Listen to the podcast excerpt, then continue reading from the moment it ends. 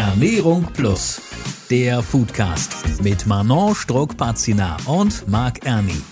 Dieser Podcast wird präsentiert vom Lebensmittelverband Deutschland.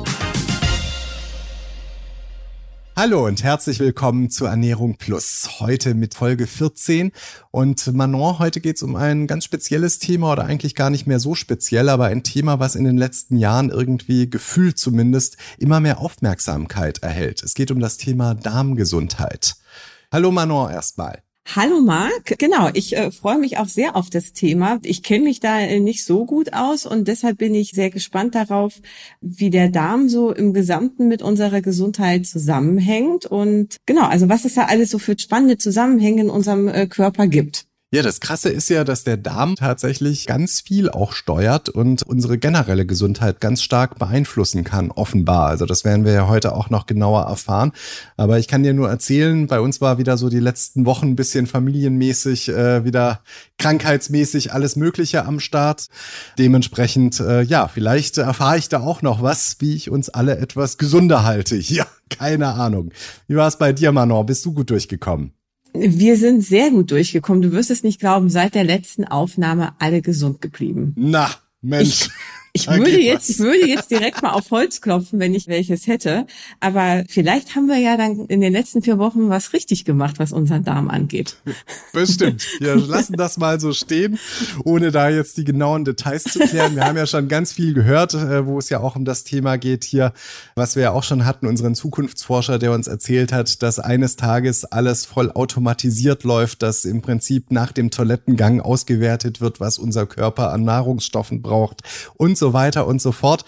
Was da jetzt wirklich dran ist und was der Darm tatsächlich alles kann und ob der Darm tatsächlich so viel Charme hat, wie in einem Buch schon mal beschrieben, das klären wir jetzt alles mit Frau Dr. Marie Christine Simon. Dr. Marie-Christine Simon ist Ernährungswissenschaftlerin am Institut für Ernährungs- und Lebensmittelwissenschaften der Universität Bonn. Sie forscht an der Gesamtheit der Mikroorganismen, die den menschlichen Darm besiedeln und daran, wie sich unsere Ernährung auf unser Mikrobiom, unseren Stoffwechsel und unsere Gehirnfunktion auswirkt. Hallo. Hallo.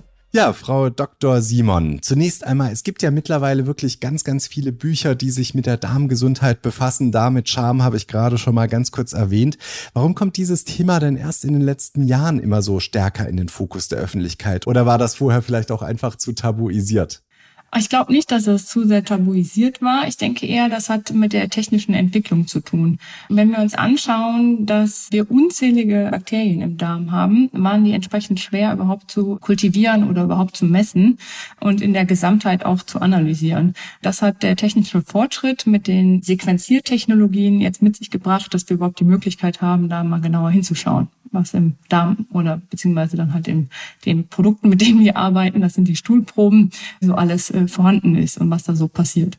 Und dadurch, dass man das dann alles genauer untersuchen konnte, ist das ganze Thema dann tatsächlich auch einfach mehr in die Öffentlichkeit gerückt. Genau, also wenn man jetzt einen klassischen Mikrobiologen fragt, für den waren natürlich Bakterien und auch äh, die Bakterien im Darm schon immer sehr spannend und interessant. Durch diese neuen Sequenziertechnologien, die es jetzt halt gibt und uns es als Wissenschaftler ermöglichen, genauer hinzuschauen, was im Darm passiert, ist natürlich noch ein größeres Forschungsfeld hinzugekommen nicht nur was die mikrobiologische Seite angeht, sondern halt eben auch die ganzen bioinformatische Analyse, die da halt hintersteckt im zweiten Schritt. Das ist noch dazugekommen und natürlich das hat dann auch äh, für eine breitere Öffentlichkeit gesorgt. Aber der Umgang ist auch lockerer damit geworden, oder? Das kommt ein bisschen darauf an, wen Sie fragen. Also wenn Sie einen Gastroenterologen fragen, äh, dann ist es zumindest in Deutschland so, dass die Patienten sehr bereitwillig Auskunft über ihre Darmtätigkeit geben und gegeben haben. In anderen Ländern ist das etwas anders. Also ich war ja beispielsweise auch im Ausland. Da ist man tatsächlich etwas verhaltener, möchte ich sagen. Aber also auch meine Erfahrungen äh, zeigen eigentlich, dass ähm, zumindest in einem vertrauten Gespräch mit dem behandelnden den Arzt da eine sehr große Auskunftsbereitschaft besteht. Wenn man über die Darmgesundheit liest, dann äh, liest man ja häufig auch das Wort Mikrobiom, mhm. früher auch äh, gerne die Darmflora. Was genau ist denn damit eigentlich gemeint? Sind das überhaupt zwei Begriffe für ein und dasselbe oder ist das was Unterschiedliches? Das ist auch so ein bisschen historisch gewachsen, denn der Begriff Darmflora, also Flora, bezieht sich ja eher auf Pflanzen ne, also Blumenflora. Und das trifft es halt nicht mehr so ganz. Also wir wissen eben, dass der Darm entsprechend äh, kolonisiert ist auf natürliche Weise von einer Unzahl an Bakterien. Und diese Bakterien gehören halt nicht der Flora an, sondern sind halt eine eigene Spezies, wenn man so will, und ähm, eigener Bereich in der Terminologie. Und darum hat man dann jetzt diesen Begriff Mikrobiom oder Mikrobiota verwendet. Und nur kurz zur Ergänzung, also der Begriff Mikrobiom, Mikrobiota wird häufig synonym verwendet, wobei eigentlich Mikrobiota sich auf die lebenden Bakterien bezieht in einem gewissen Umgebung. Also wenn man jetzt sagt, von Darmmikrobiom spricht oder Mikrobiota spricht, dann bezieht man sich halt ausschließlich auf den Darm. Und wenn man vom Mikrobiom spricht, dann redet man eigentlich von der genetischen Information, die dahinter steckt. Aber wie gesagt, es wird im Alltag mittlerweile synonym verwendet. Und ist es richtig, dass es gute und schlechte Darmbakterien gibt? Ja, das ist richtig. Nur die Komplexität dieses Themas macht es sehr schwierig, weil nicht jedes Bakterium im Darm für eine Person schlecht ist und auch nicht jedes für wen anders wiederum gut. Darum kann man die sehr schwer gruppieren oder sie lassen sich sehr, sehr schwer halt eingruppieren. Natürlich gibt es pathogene Keime, also wie Clostridium difficile. Die sind für alle Personen pathogen und verursachen entsprechende Erkrankungen, also wie halt Durchfälle bis blutige Durchfälle und müssen halt behandelt werden. Aber es gibt eine Vielzahl an Bakterien im Darm, die eben nicht pathogen sind, sondern auf natürliche Weise dort vorkommen und im Idealfall sogar den Wirtsorganismus positiv unterstützen bei Stoffwechselprozessen.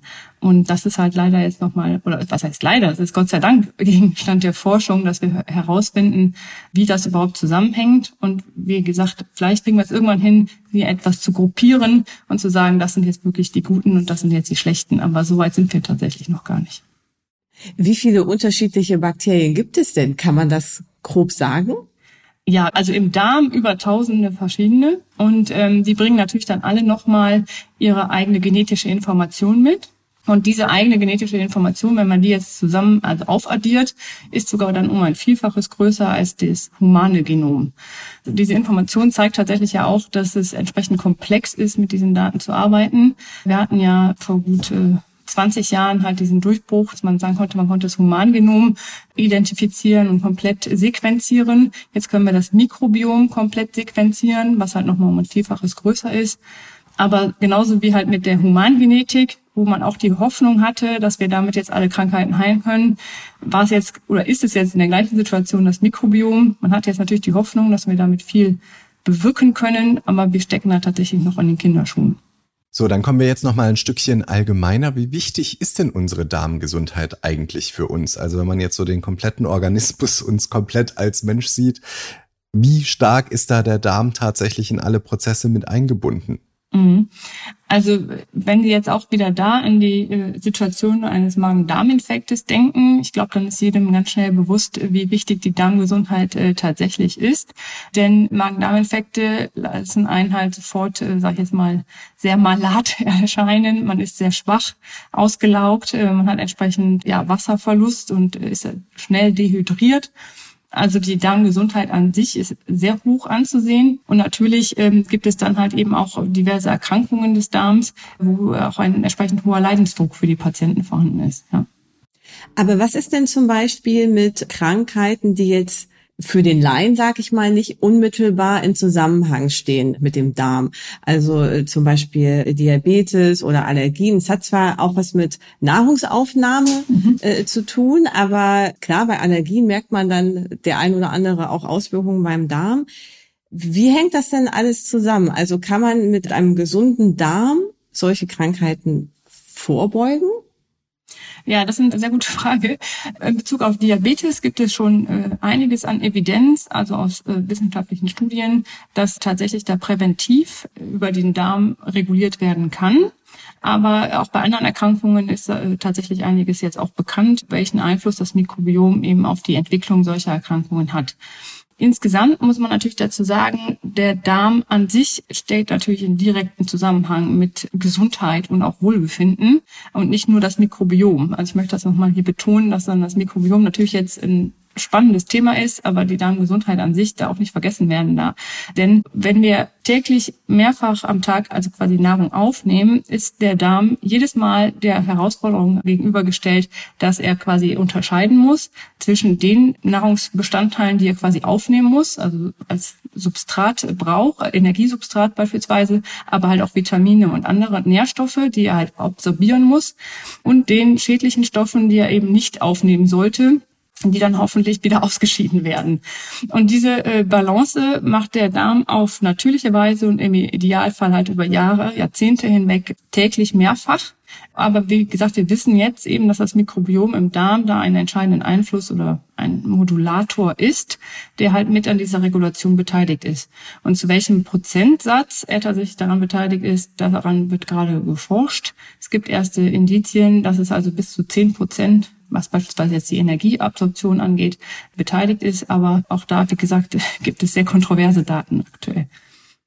Okay, also das heißt, wir sind da auch tatsächlich noch so ein bisschen, Kinderschuhe wäre vielleicht zu viel gesagt, aber schon noch wirklich am Anfang der Forschung. Genau, genau.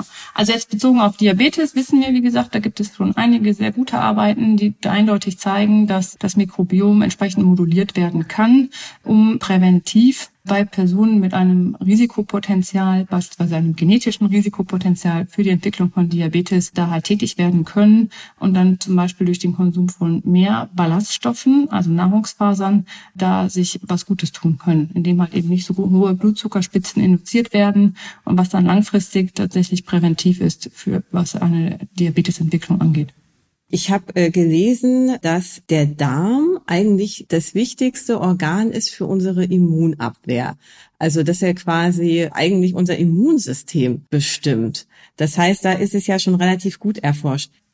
Der Darm, wie gesagt, täglich, mehrfach am Tag muss unterscheiden zwischen gesunden und ungesunden Substanzen, die wir mit der Nahrung oder, sonst, oder mit, auch mit Getränken aufnehmen und zwischen dem, was er halt quasi in die systemische Zirkulation, also in den Körper quasi ähm, aufnimmt und was eben nicht draußen hält. Und damit ist es tatsächlich als immunologisches Organ sehr, sehr wichtig und quasi die erste Barriere. Und wenn der Darm entsprechend geschädigt ist und äh, durchlässig für potenzielle Giftstoffe, dann erscheinen die natürlich auch in der systemischen Zirkulation und können dann dort weiteren Schaden anrichten.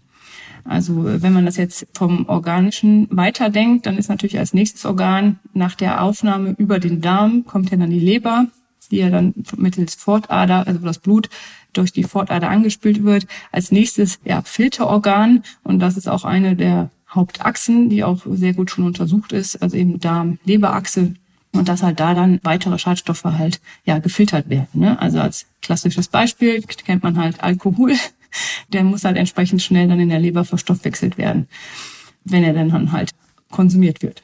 Okay, das heißt aber, es ist jetzt nicht so, wie ich mir das jetzt gerade vorgestellt habe. Wenn ich lese 80 Prozent, dann denke ich, okay, dann, wenn der Darm gesund ist, dann ist man vielleicht auch besser geschützt vor Erkältungskrankheiten. Aber die normale Hygiene ist immer noch entscheidend. Also äh, Hände waschen etc das ist äh, trotzdem noch das, was man machen muss. Äh, genau, also die normalen Hygienemaßnahmen sollte man definitiv weiter handhaben und umsetzen.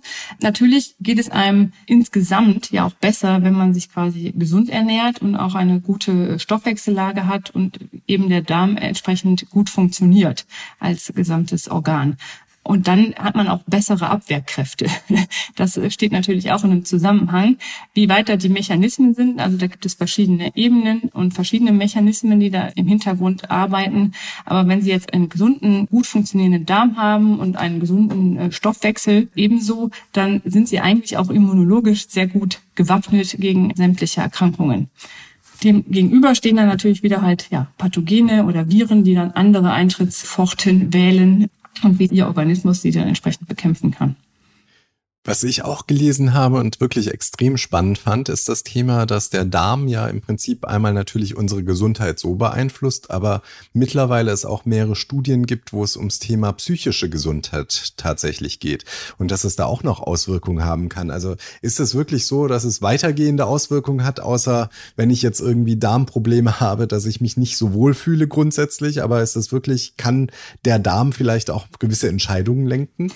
Ja, das ist ein sehr, sehr spannendes spannendes Forschungsfeld und auch da wird gerade viel dran gearbeitet, weil es äh, entsprechend komplex ist. Aber wenn wir jetzt also in die Richtung Thema Darm-Hirn-Achse gehen, muss man allen voran erstmal sagen, dass der Darm das zweitdichteste Nervengeflecht ist nach dem Gehirn.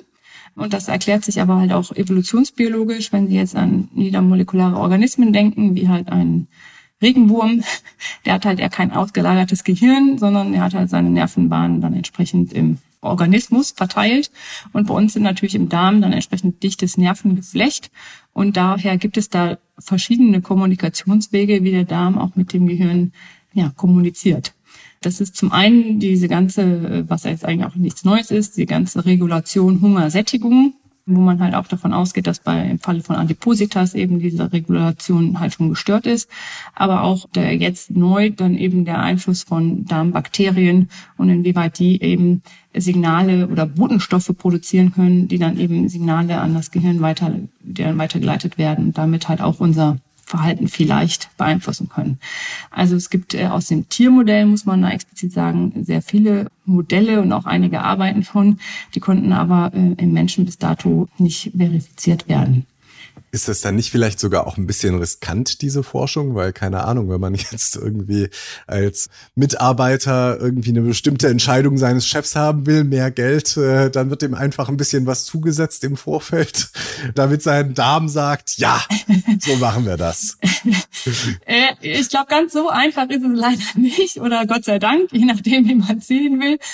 Ganz einfach ist es ja eben nicht. Also wie gesagt, die meisten Ergebnisse kommen aus dem Tiermodell und da scheinen diese Verbindungen Verbindung sehr offensichtlich, aber das menschliche Verhalten ist dann doch auch sehr komplex und ich glaube, unser Verhalten per se wird auch noch durch andere Parameter maßgeblich beeinflusst als äh, durch den Darm alleine. Jetzt kann man auch da diskutieren, ob das gut oder schlecht ist. Vielleicht sollten wir auch manchmal mehr auf unseren Darm oder auf das Bauchgefühl hören. Das, äh, wie gesagt, ist Gegenstand der Forschung jetzt auch aktuell. Wir haben ja eben schon äh, ganz häufig das Thema Ernährung auch angesprochen. Mhm. Jetzt mal ganz konkret gefragt, was sind denn äh, Lebensmittel oder vielleicht auch eher Nährstoffe, wo Sie sagen, die braucht der Darm auf jeden Fall für die Gesundheit? Und äh, was sind vielleicht auf der anderen Seite Lebensmittel oder Nährstoffe, wo Sie sagen, ja, die sollte man nicht zu häufig zu sich nehmen? Mhm. Das ist auch eine sehr gute Frage, gerade in Bezug aufs Darmmikrobiom. Zeigen da auch wiederum Arbeiten, dass äh, wir da von den allgemeinen Ernährungsempfehlungen langsam etwas äh, abweichen müssen. Denn nicht alle Empfehlungen sind für alle Personen entsprechend gleich gut. Es gab 2015 eine sehr brisante Publikation von den Weizmann-Instituten in Israel. Da konnte Eran Elinaf und sein Team sehr deutlich zeigen, dass es äh, tatsächlich personalisiert, also individuelle, unterschiedliche Antworten auf verschiedene Mahlzeiten oder halt eben auch Lebensmittelbestandteile gibt. Was wir aber dennoch sagen können, unterm Strich, also eine ausgewogene, gesunde Ernährung schadet niemandem, ganz im Gegenteil, sondern tut eben gut. Also von allem etwas, aber nie zu viel. Das sind tatsächlich noch allgemeingültige Empfehlungen, die man auch noch nach wie vor so aufrechterhalten kann und eher eben Ballaststoffe und eine ballaststoffreiche Ernährung tun dem Darm auch eher gut, als dass sie halt eben äh, Schaden anrichten. Und alles darüber hinaus, also wie gesagt, alles in Maßen, ob sie jetzt besser verstoffwechseln oder vielleicht bessere ähm, Reaktion auf ein Haferporridge am Morgen haben, Glukosereaktionen als jemand anders. Das, wie gesagt, musste man eigentlich individuell zukünftig analysieren. Und in die Richtung geht eben halt auch die ganze Forschung und auch die Ernährungsforschung aktuell. Das heißt, wenn sich unsere Zuhörerinnen und Zuhörer jetzt fragen, Mensch, was kann ich denn jetzt ganz konkret machen für die Darmgesundheit, dann ist es im Prinzip eigentlich so die allgemeingültigen Empfehlungen, natürlich ausgewogen ernähren, Ballaststoffe ganz wichtig, aber Ansonsten braucht man eine individuelle Analyse, verstehe ich das richtig, um, um sich wirklich für sich persönlich und seinen eigenen Lebensstil was Gutes zu tun. Genau, aber äh, genau die Tools oder die Werkzeuge, die wir für diese individualisierte Ernährungsempfehlungen brauchen, die gibt es noch nicht. Also genau in diesem Spannungsfeld bewegen wir uns deshalb gerade. Also das ist aber schade. Von daher, genau, von daher äh, schließe ich mich äh, Ihrer Zusammenfassung da gerade an. Also ballaststoffreiche Ernährung, ausreichend trinken, also Wasser vor allen Dingen, keine Softdrinks, also ausreichend Flüssigkeitszufuhr, darauf immer achten, ballaststoffreich und ausgewogen ernähren. Und ich ergänze das dann ganz gerne aktuell immer mit, hören Sie doch auch mal auf Ihren Darm. Sehr schön zum Thema Erkrankungen. Es gibt ja äh, auch häufig mal die Situation, dass man Antibiotika zu sich nehmen muss. Da steckt ja im Wort Antibiotika steckt ja schon drin. Das heißt, das ist ja jetzt nicht so gut fürs Mikrobiom. Was können wir denn tun, wenn die Antibiotika-Kur, die dauert ja dann immer so sieben Tage, wenn die vorbei ist? Was können wir tun, um die Darmflora wieder ins Gleichgewicht zu bringen? Ja, das stimmt. Also die Antibiotika-Einnahme sollte tatsächlich auch nur auf medizinische Indikation hin erfolgen. Also wenn es wirklich notwendig ist, da wirklich Abstand nehmen von äh, Selbstmedikation in irgendeiner Form, da man damit auch ja potenziell Resistenzen produziert, die wir nicht gebrauchen können. Gesamtgesellschaftlich gesehen äh, ist das wirklich ein kritisches Thema. Um dann hinterher die Darmflora wieder aufzubauen, kann man tatsächlich zu äh, Probiotika oder auch präbiotischen Mitteln halt greifen. Die unterstützen dann, dass man äh, schneller letzten Endes wieder eine funktionierende Darmflora aufbaut.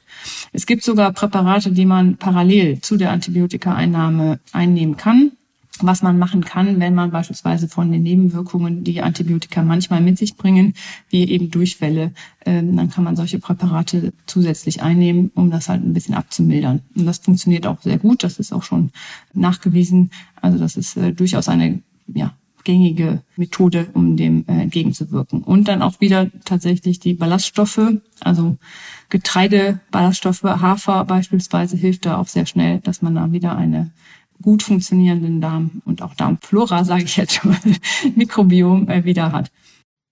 Kurz für mich zur Begriffserklärung. Was ist denn der Unterschied zwischen Probiotika und Präbiotika? Ach so, ja, Entschuldigung. Probiotika, da bezieht man sich halt auf die lebenden äh, Keime oder Bakterien. Das sind dann ähm, Lactobacillen oder Bifidobakterien. Das ist frei erhältlich auf dem Markt, die dann eben äh, dafür sorgen, dass der pH-Wert sich im Darm entsprechend ändert und somit die guten, vermeintlich guten Bakterien sich auch wieder ansiedeln können. Und Präbiotika sind letzten Endes Substanzen wie Inulin. Das ist sozusagen das Futter für die Bakterien, damit die sich eben entsprechend wieder vermehren und ansiedeln können. Also es gibt auch Symbiotika noch. Das ist dann eine Kombination aus beidem, aus Prä- und Probiotika. Auch solche Produkte, wie gesagt, helfen dabei nach einer Antibiotikatherapie recht gut, da wieder schnell ein gesundes, funktionierendes Darmsystem zu haben. Aber das heißt, das sind dann Sachen, die muss ich mir dann in der Apotheke holen oder sind das auch Geschichten, die ich einfach über die Nahrung aufnehmen kann, Probiotika im Joghurt beispielsweise? Genau, können Sie auch im Joghurt konsumieren. Das hat dann auch noch den positiven Effekt, wenn Sie beispielsweise Joghurt an sich konsumieren, dass Sie dadurch auch schon den pH-Wert äh, senken, also weil Joghurt halt sauer ist. Ne? Es sind ja auch Milchsäurebakterien da drin und das hat dann auch ähnliche Effekte, genau oder Sauerkraut. Ist jetzt natürlich im Sommer nicht so on vogue, aber ähm, genau, wenn es in die Wintermonate geht, dann kann man sowas auch wieder. Wo, woher weiß man denn, was Lebensmittel sind, die, ja, ich sag mal so probiotisch sind? Joghurt ist klar, äh, Sauerkraut. Was gibt es denn da noch, was man da zu sich nehmen kann? Es gibt also fermentierte Produkte, also Joghurt, Quark, also Käse ist natürlich auch äh, entsprechend, das sind ja auch Bakterienkulturen. Das sind entsprechend fermentierte Lebensmittel. Wenn man jetzt aber an nicht tierische Produkte denkt, ja, da fällt mir der Sauerkraut äh, jetzt auf die Schnelle ein.